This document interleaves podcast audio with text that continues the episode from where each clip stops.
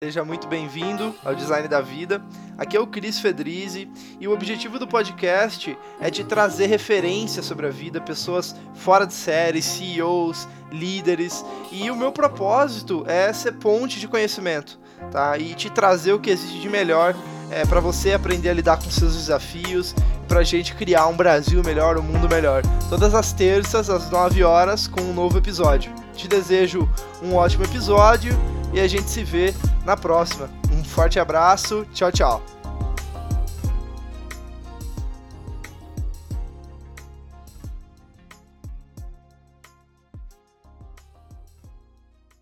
Fala pessoal, Cris Fedriz aqui do Design da Vida. Hoje estou com o Eduardo Migliano. Cara, tô super animado, de verdade, assim, até falei pro, pro Edu, cara, eu vou até fazer um café ali pra gente conversar com mais calma. Deixa eu, eu, eu nunca faço essa introdução, tá, Du? Mas, cara, me chama muito a atenção, assim, o seu perfil, de verdade. E aí eu vou tentar resumir alguns, alguns pontos altos aqui que eu encontrei.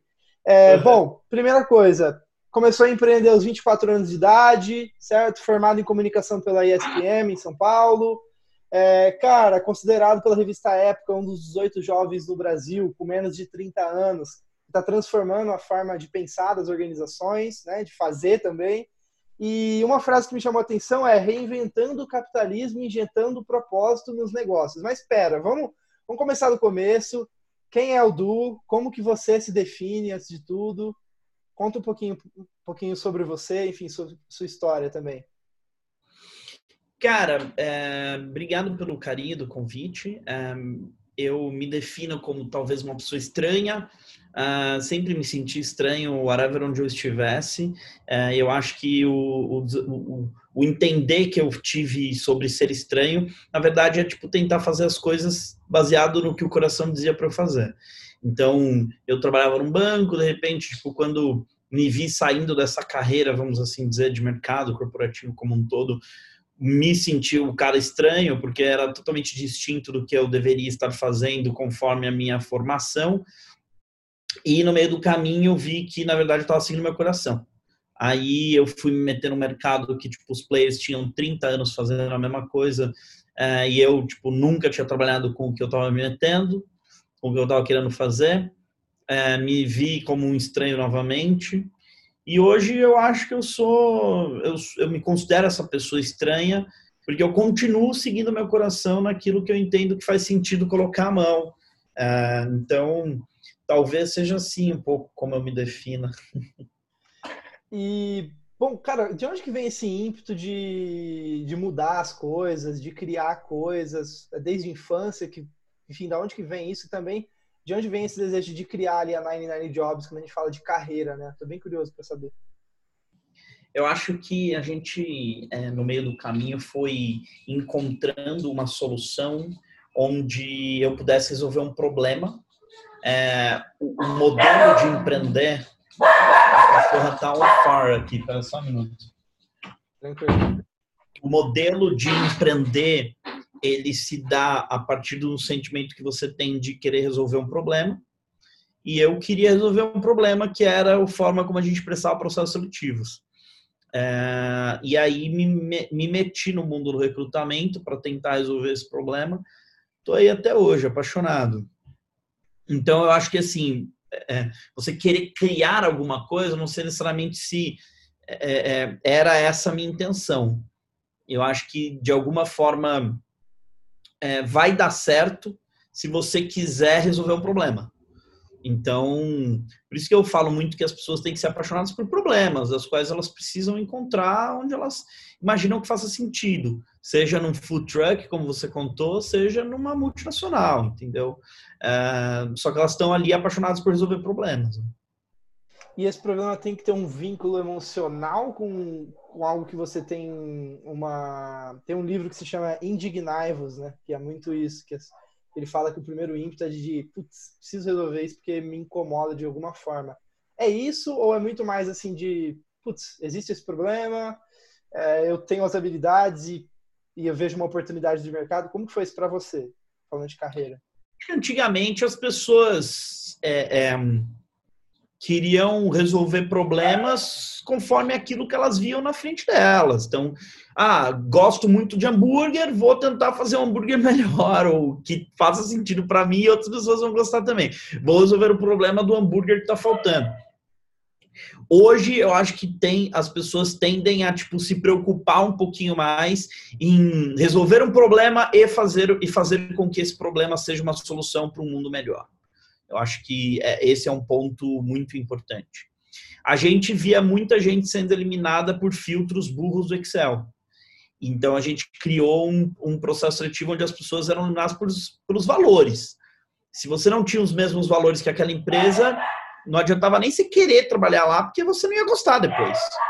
Então, é, foi meio que essa o turnaround que a gente fez, vamos assim dizer, no, no que a gente entende que é o nosso mercado, é, ajudando as pessoas a tomar decisões baseadas em valores. Agora, eu concordo que o mundo tem caminhado para uma tentativa de resolver problemas complexos e que, ao mesmo tempo, são básicos. Né?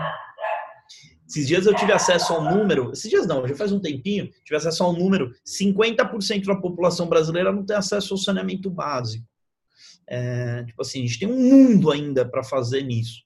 Mas a galera só fala sobre fintech, entendeu? Então, assim, é, daqui a pouco você chuta uma árvore aí na Faria Lima, cai uma fintech. E, e, e o que eu quero dizer com isso é que a gente às vezes está mirando aonde os olhos de investidores uh, míopes tendem a, a olhar que faz com que você não esteja seguindo de fato seu coração naquilo que você entende que é um problema que faz sentido. Mas isso aí também está ligado às pessoas que se sentem empoderadas a empreender, na verdade, por sua maioria, serem grandes privilegiados. Né? Eu acho que está tá, tá, tá mais ligado a isso. Empreender no mundo tecnológico, né? Porque os maiores empreendedores do Brasil é o pipoqueiro, o dono do carrinho de lanche, é, antes da Belpes começar a falar sobre empreendedorismo, esses caras já falavam sobre isso há muito tempo nesse país. Infelizmente, como uma opção subemprego, né? Mas sim, é meio que por esse lado que é, eu, eu, concordando com seu, a sua referência no livro, é, eu acredito que hoje, se você quiser resolver um problema também é um problema do mundo, ou que também é um problema da forma como a sociedade é, se organiza, é, seria legal.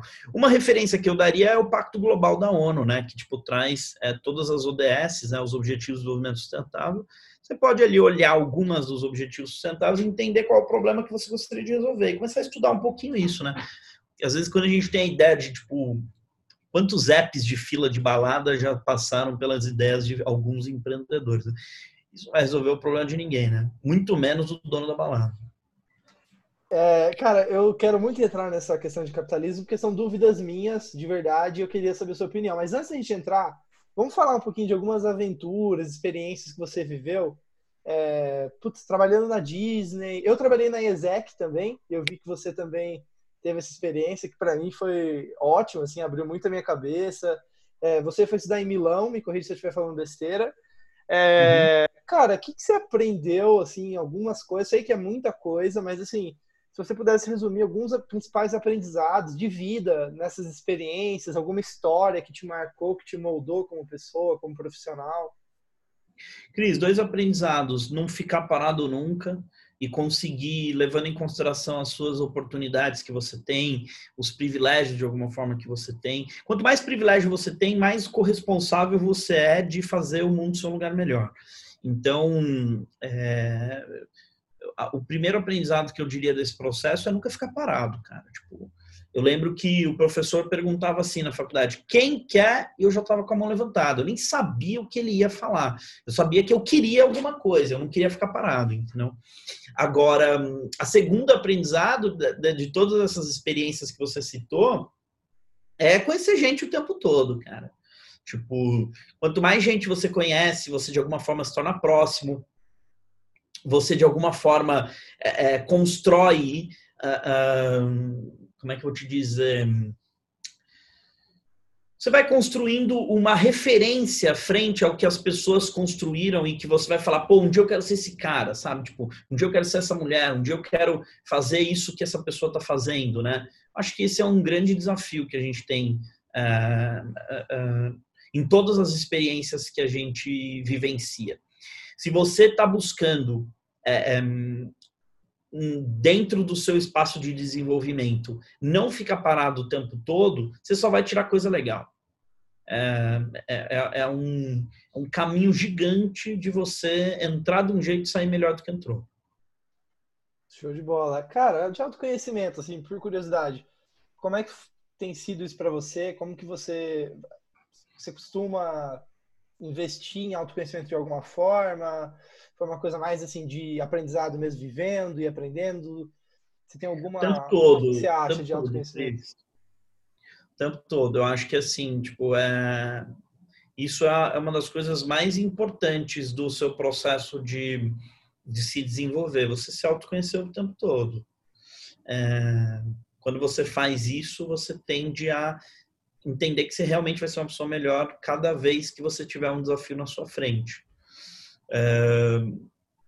o exercício de se autoconhecer também está ligado a você nunca ficar parado no mesmo lugar achando que você de alguma forma já chegou naquilo ou já entendeu que era aquilo que fazia sentido. Então, eu iria por esse caminho, assim. Como que você encontra o equilíbrio entre eu tenho uma meta e um objetivo, que é eu sei que eu posso melhorar e não ficar parado, com putz, eu tô feliz e tô aproveitando a minha jornada, tenho gratidão por aquilo que eu tenho.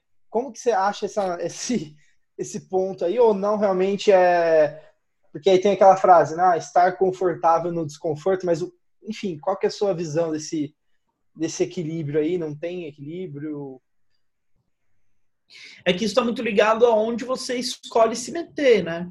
Se você escolheu se meter numa coisa que vai trazer desafios grandes, mas não tem nada a ver com você, a chance de você não se divertir no processo é gigante.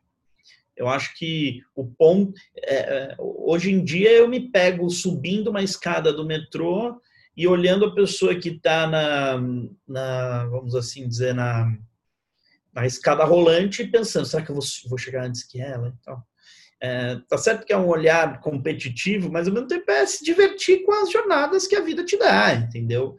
Quando você põe essa pitada de fã, né, no, na sua vida, você passa a comemorar não apenas o quando você é, chega em algum lugar, né? mas sim o quando você vai vivenciando isso. A, jornada é muito mais legal do que a vitória. É, as histórias de todas as pessoas que fizeram coisas grandes e relevantes para o mundo, de alguma forma, é, tiveram jornadas mais interessantes do que necessariamente as suas vitórias. Então, acho que é meio que esse o ponto. Assim. A jornada transforma o herói, né? Basicamente, que a gente for fazer a analogia à jornada do herói. É, cara, você convive é, com muitas pessoas é, fora da curva, assim, pessoas que, que, enfim, estão indo além, né? Tanto na Nine Jobs quanto outros fundadores, enfim. É, o que, que você vê de padrão? Eu sei que, eu sei que isso é uma, uma fala meio, puta, nossa, né? Às vezes é cansativo. Tem gente que fala, tá, qual que é a forma? Não, acho que não é por aí. Mas assim, tem alguma coisa, você já falou uma delas, né? Que tá sempre buscando evoluir, não, nunca tá parado. Mas tem alguma coisa é, em padrão, assim, que você enxerga nessas pessoas, quando elas olham para a carreira delas, para a construção da vida delas, que você fala, puta, isso é uma coisa bem importante, assim, que você vê em comum? É o processo de não desistência daquilo que você entende que é a sua referência aquilo que é o seu sonho, aquilo que é. Você não, você falhar. A palavra falha, ela é muito mal empregada. A pessoa que inventou a palavra falha, ela foi altamente infeliz, porque a falha nada mais é do que uma tentativa é, é, frustrada de fazer aquilo diferente do que você recebeu, aquilo diferente do que você entendeu que era. Então, de novo, é uma tentativa frustrada. Não quer dizer que é o final. É, para você realmente fazer aquilo acontecer e realmente não se frustrar com aquela tentativa, você vai ter que tentar outras vezes de outras formas, né? Não é bater no mesmo lugar até o dia que ele der certo, mas sim, tipo, ir pensando em outros lugares para bater, vamos assim dizer.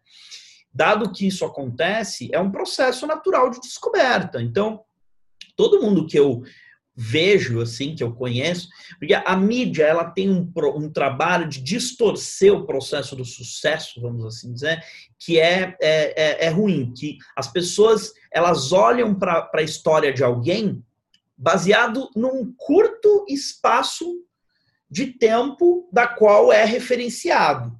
Só que para chegar naquele curto espaço de tempo, a pessoa teve uma série de outras jornadas e uma série de outras coisas. E isso nada mais é do que você ficar tentando até o dia que você consegue, entendeu? É, o olhar da exponencialidade também é isso, né? Tipo, é uma curva que você, por muito tempo, é, é, você tentou e se frustrou até o dia que você conseguiu é, aprender como você realmente daria o seu grande salto e deu. É, mas é uma, é uma jornada, né? Sabe, vai, isso vai desde a história da dupla sertaneja que ficou conhecida nos últimos cinco anos, mas está na, na estrada 35, até uh, pessoas realmente que, sei lá, a Amazon hoje é uma referência para o mundo e coisas do tipo. Os caras estão lá desde 94, né? Desde a época que nem internet de. Existe internet direito, imagina fazer uma entrega por internet. Tipo, quanto mais quanto mais você bate, tanto bate até que fura. Como é que é essa, esse, essa, essa frasezinha? Nem lembro. É mais ou menos isso, é mais ou menos isso. É, é isso. é, cara, isso Lembra acho que... Vez, Cris, que, ah. tipo, logo no comecinho, assim, da Nine algumas pessoas me perguntavam, e aí, agora você vai fazer o quê? Né? Nine já tinha um ano e pouco e tal. Eu falei, como assim agora eu vou fazer o quê? Eu vou fazer a Nine não, não, mas você já conseguiu lançar e tal. As pessoas acham que você empreender é você lançar uma ideia, entendeu? E, cara, não, na verdade, tipo, é você. Primeiro que não existe isso, né? Tipo, o cara que se vende como empreendedor é, é uma falácia, né? Tipo, empreender é um skill. A mesma coisa que eu me vender que eu sou um curioser, sei lá, tipo, não existe isso, entendeu? Curiosidade é uma skill que você tem no seu cinto do Batman ali e você tira. E empreender é isso. Você pode ser um empreendedor dentro do espaço corporativo, por exemplo. Então, eu nunca gostei do rótulo de que eu sou um empreendedor, entendeu? Eu sou um profissional de recursos humanos que tem características empreendedoras dentro do meu dia a dia, na forma de resolver meus problemas. Agora, é, ser um empreendedor é um rótulo muito. E outra, né? Tipo, nesse caso, qualquer um pode se tornar um empreendedor, né? Ele pode estar fazendo uma empresa que tem um, um impacto em duas pessoas, para uma empresa que tem 10 mil, impacto em 10 mil pessoas. Qualquer um pode ser um empreendedor. É, então, é, é como se fosse um termo meio raso, né? De você trabalhar. E do seu cinto do Batman, o que, que, são as cinco, é, sei lá, as cinco coisas do seu dia a dia assim que você mais usa? Ah, uma skill analítica que você tem que usar muito no seu dia a dia é, para resolver cenários complexos? Que, design, sei lá, o que, que, que você tira do seu cinto do Batman que você acha que é legal compartilhar? Curiosidade, coragem e empatia. Essas são as três principais, assim a curiosidade para você aprender de tudo, querer entender um pouco de tudo, olhar para tudo, é, é, sabe? Tipo, chegou a revista, é, você tá lá no, no, no, teu dentista e aí do lado tem uma revista de náutica, leia a porra da revista de náutica, sabe? Tipo, entenda o que tem a ver de náutica. Quanto mais você abre a sua cabeça para ver outras coisas, você resolve problemas do seu mundo em lugares onde você não imaginava que você poderia descobrir. Isso nada mais é do que você tirar os vieses inconscientes de como você está resolvendo o seu problema. Nosso cérebro, Cris, é, pesa 2% e meio do corpo inteiro. Mas ele custa 25% de toda a energia que a gente consome, todos os dias. Então, 25% da energia é considerado o sistema mais caro do ser humano. A gente olha 40 terabytes para cada 11 bytes de processamento. Então a gente só processa 11 bytes de todos os 40 terabytes que passam na nossa cabeça. Então, ó, byte, megabyte, gigabyte, terabyte. É, é, é uma escala tão. É, assim, é 0,000%, né? 0,0%. Então, é, uma, é, uma, é, uma, é, um, é, um, é um processamento tão ínfimo e ainda custa 25% da nossa energia. Isso é o viés inconsciente. É você tá olhando sempre na mesma coisa, você só processa a mesma coisa, você não vai conseguir resolver aquele problema. De repente, quando você começa tipo colocar um outro óculos para o seu mundo para tentar processar coisa onde foge da sua da, daquela estrada da vida que você está olhando o tempo todo e vai olhando por outras estradas, por umas vicinais, por umas por umas outras ruas, umas vielas e tal, você descobre a solução da, do, do, ponto de vista do problema que você tinha ali na, na, na tua mão. O, o maior exercício que as pessoas têm não é insistir na pedra para furar, mas sim encontrar dentro daquilo que ela não está conseguindo processar todas as outras ferramentas para quebrar a pedra que podem estar passando na sua frente, mas você não as processa pelo fato de não ser curioso. E a coragem, ela tá ligada à vontade que você tem de explorar lugares que você nunca explorou. É, é ter uma revista de, de, de náutica do lado de você, mas você não ter coragem para abri-la, não necessariamente está ligado a não ter curiosidade, mas não ter coragem de abrir. Porque tem gente que olha e fala, imagina, leu a revista de náutica. É, é, isso também está ligado um pouco da sua coragem. E a empatia de achar que você pode aprender com pessoas que estudam náutica, entendeu? Ou seja, que você pode aprender com todo mundo. De que todo mundo, em tese, é um ser comum a você, né? Muito interessante, cara, bem interessante. Falando disso, é, vamos desmistificar um pouquinho de processo criativo, é, porque eu acho que às vezes é, a gente fala muito de criatividade como se fosse uma pessoa bagunçada, é, pintando sozinha um quadro ou qualquer coisa assim, mas qual que é a sua visão e explicação sobre processos criativos, colaborativos, assim? Criação tá nada mais ligada do que tem um amigo eh, chamado Murilo Gun que ele fala muito sobre isso, que é o que é o processo da da combinatividade, né? Tipo, a criação nada mais é do que você combinar coisas. É, o ponto do, do insight da criatividade é você combinar coisas de lugares que você não imaginava que fazia sentido. Por isso o desafio de você conseguir explorar mundos distintos daquele da qual você convivia, né? Legal, isso tem a ver com aumentar o seu repertório também, seu número de referências, né? Total. É você, uma... você aprender com o outro é você tentar buscar um repertório novo todo dia, todo momento, todo segundo. E como que você faz isso? Além de, lógico, conviver, conhecer pessoas, como você falou, é, sei lá, eu paro, leio um livro de história aleatório, que, que você faz normalmente para aumentar seus repertórios? Um, talvez seja uma coisa minha hoje, né? Mas, cara, eu assisto ao mesmo tempo 16 séries, mais ou menos. Eu tenho muita lista de. E não de... termina nenhuma. Você não, assiste termina todas? Agora eu não estou assistindo 17, mas estou assistindo umas 14. Ah, que legal. É, Você já assistiu Abstract Design no, no Netflix? Já. Ah, eu tô assistindo, eu tô fazendo esse exercício, cara, e tá sendo maravilhoso. Acordar de manhã e no meu café da manhã eu assisto Abstract Design, sabe? E aí é. isso me tira pro meu dia. Tem gente que fala, nossa, o cara assiste 16 séries e não trabalha. O ponto é que, tipo, tem lugares onde eu assisto que as pessoas comumente não assistem. Então, ao invés de você assistir é, uma, um jornal eu assisto série, entendeu? Tipo, nossa, mas aí o Du não sabe das notícias. Vou saber de um jeito mais rápido, talvez mais dinâmico para mim, que não necessariamente um jornal, entendeu? Eu assino muita newsletter, eu devo ter, tipo, newsletter desde, tipo, corte costura até newsletter de inteligência artificial. Tô fazendo um mestrado, inclusive, em inteligência artificial. Um, eu eu tô fazendo uma série de, de lives no meu no meu, no meu Instagram é, chamado Festival para Pessoas Estranhas, que todo dia eu entrevisto uma pessoa, assim como está fazendo aqui, todo dia eu entrevisto uma pessoa que é considerada estranha. Então eu já entrevistei um padre, já entrevistei uma girl, eu já entrevistei tudo que vocês imaginarem, assim, eu já entrevistei. E é, hoje, inclusive, eu tenho uma entrevista super legal, estou super ansioso. E isso tem sido uma fonte de aprendizado para mim incrível, entendeu? Incrível. E como que você se organiza, Du? Você para na sexta-feira, planeja, é tudo meio mais solto, você tem uma agenda toda fechada. Como que você organiza tudo isso para caber na, no seu dia a dia?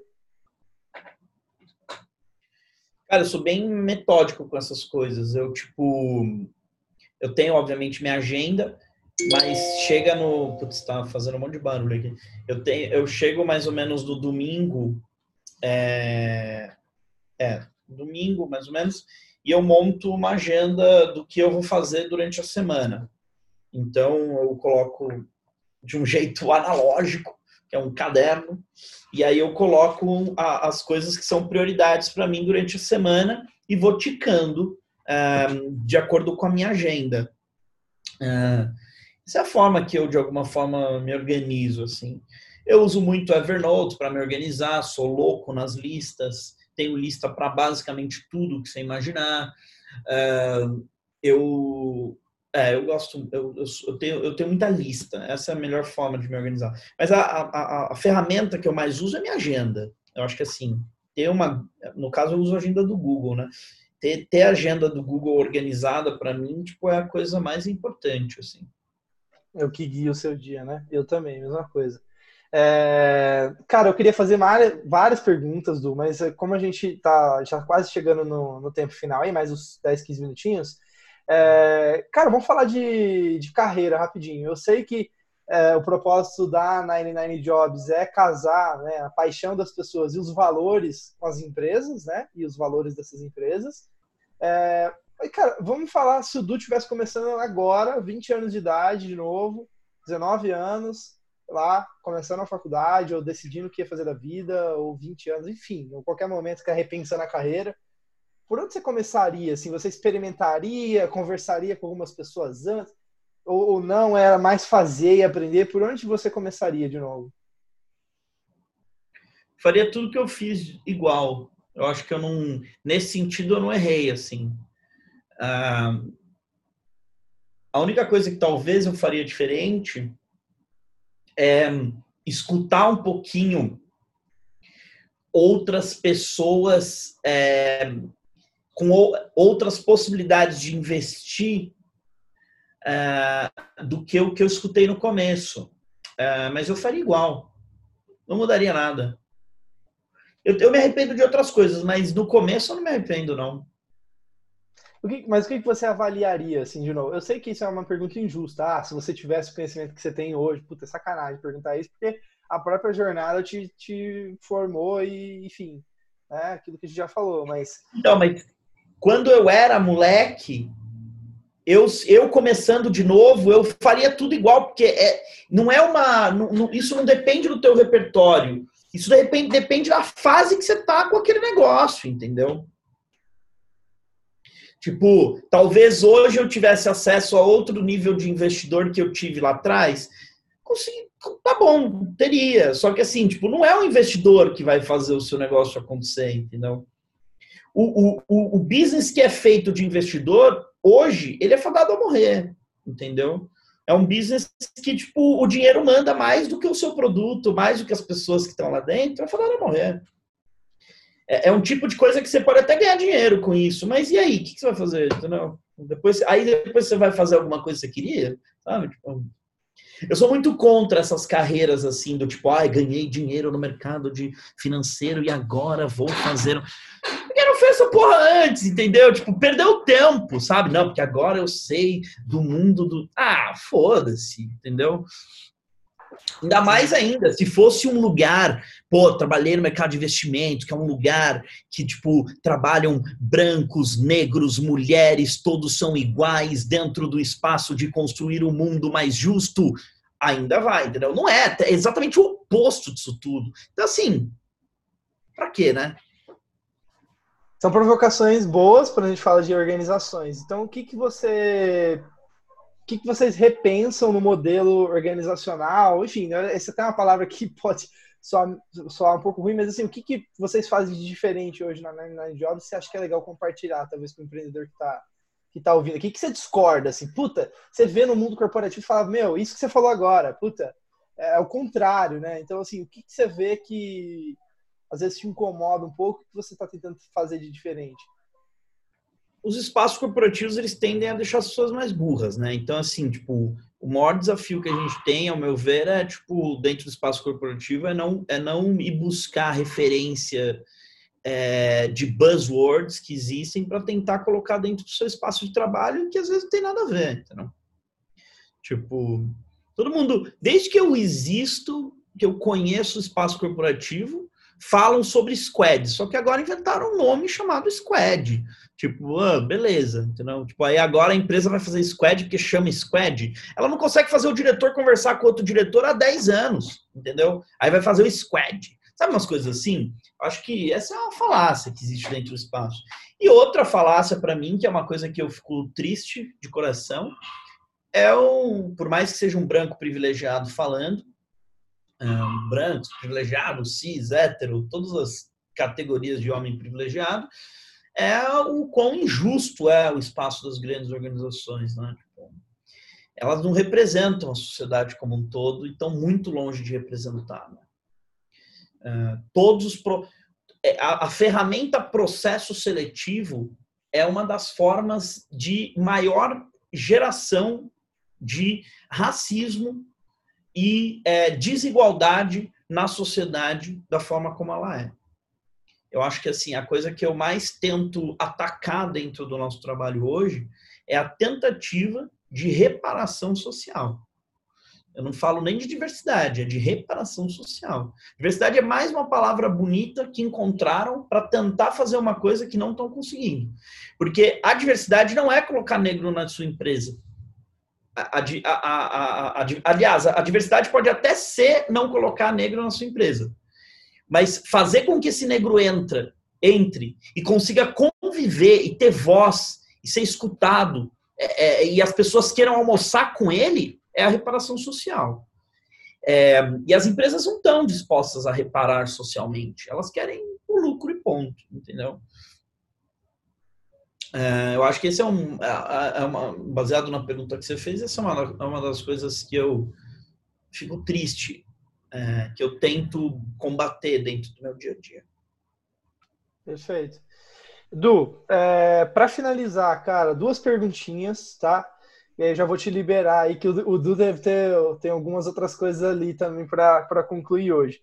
Vamos falar, cara, de visão de mundo, assim. Putz, por que tudo isso? Por que tanta dedicação nesse sentido? É, é a superação de si mesmo? É deixar algo de valor no mundo? É porque a gente existe mesmo e é, enfim, a gente tem que trabalhar e é algo de valor para a sociedade? Qual que é a sua visão de mundo? Assim, por que tanta dedicação? Por que esse foco é, na, na entrega, no trabalho, enfim, no que a gente faz no dia a dia?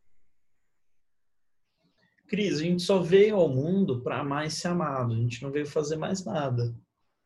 Então, assim, tipo, você só criou esse podcast para se sentir amado. Eu fiz minha empresa para me sentir amado. Eu fiz uma faculdade para um dia me sentir amado.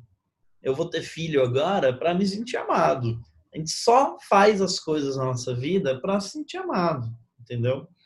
O dia que você perde a, a a compaixão de entender o que o outro é, entende que precisa ser amado naquele momento, como necessidade não atendida, você cria guerra, entendeu?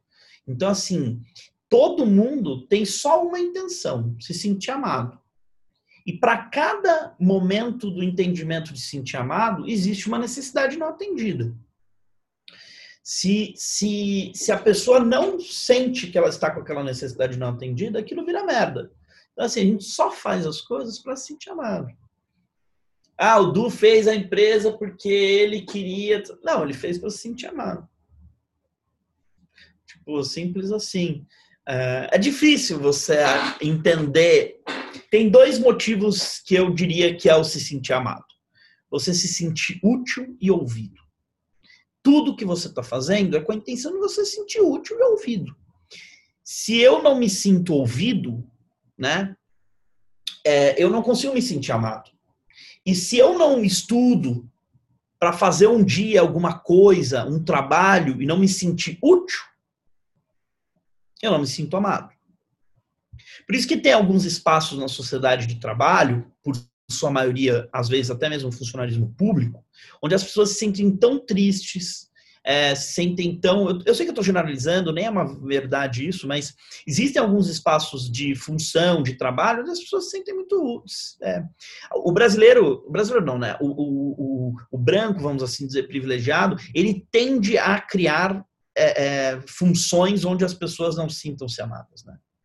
Você vê assim, né? Tipo, pela primeira vez a gente teve na pandemia como um todo a oportunidade de, de fazer com que o delivery de comida é, é, se tornasse um dos protagonistas da nossa vida. E aí esses caras já fizeram uma greve. E não é que eles fizeram a greve sem motivo, eles têm todos os motivos justos para fazer a porra da greve, entendeu? Fizeram várias, inclusive, várias paralisações e tal, porque eles estão contextualizando mais uma forma que o mundo criou é, onde é, pessoas são marginalizadas, reduzidas e minorizadas, a fim delas não se sentirem úteis, né?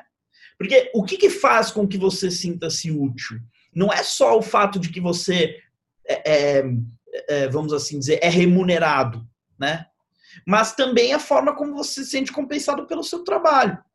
Os, os, os senhores que entregam comida aí, as pessoas que entregam comida, como delivery, esses caras eles não têm, na maioria das vezes, nem a oportunidade de receber um obrigado, entendeu? É o porteiro que pega, é alguém que pega.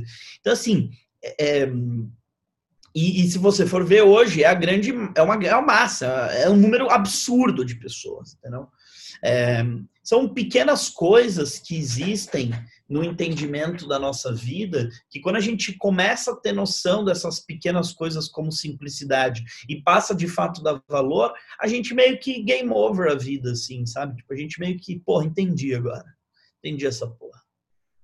Se você trata o outro no seu dia a dia é, sem entender que a única tem, a, atitude que essa pessoa tem com aquilo que ela faz é se sentir amada, se você não consegue compreender isso, você ainda não entendeu a vida. Vamos assim dizer, a gente ainda não entendeu como é, é, jogar esse grande game que quando a gente nasceu ninguém entregou as regras. Maravilhoso, cara, maravilhoso, de verdade. É, eu acho que é uma prática, assim, é algo que eu tento me lembrar todos os dias, né? Escolher o amor no lugar do, do da raiva, amor e, é, isso, e, e escolher o, a coragem no lugar da, é, do medo, né? Então, enfim, é, acho que eu cheguei nessas palavrinhas também recentemente, é amor e coragem, assim. Então, acho que são. E aí, empatia também, né? Que é aquilo que você falou que entra em amor também. Então, no final, tudo se resume a isso, né, cara? Que interessante, muito legal. É, du, cara, palavras finais, sugestões finais, como que a gente te encontra também aí online e, cara, obrigado pelo seu tempo. Imagina, tamo junto. Cara, lá no meu podcast, também é um podcast, mas entra lá no Instagram do Migliano e dá uma olhada nas lives que eu faço, na maioria das vezes, à noite. Mas se não, tem tudo gravado também. E daqui a pouco vai virar uma plataforma, festival.nineanjobs.com ainda não está no ar, mas daqui a pouco vai virar uma plataforma. E entrar lá e, tipo, ver um pouco dos conteúdos que eu tenho, que a gente está fazendo e tal. No meio do caminho, acaba prestando o processo na Nine estamos junto também. Mas é isso, entra lá no meu Instagram. Acho que muitas das palavras finais que eu daria estão lá. Não no Instagram como um todo, mas nessas lives, nesses bate-papos, nessas conversas e tal. Legal, Du. Bom descanso, obrigado novamente, adorei o papo. E é isso, pessoal. Espero que tenham gostado. Até a próxima. Valeu, obrigado. Tchau, tchau.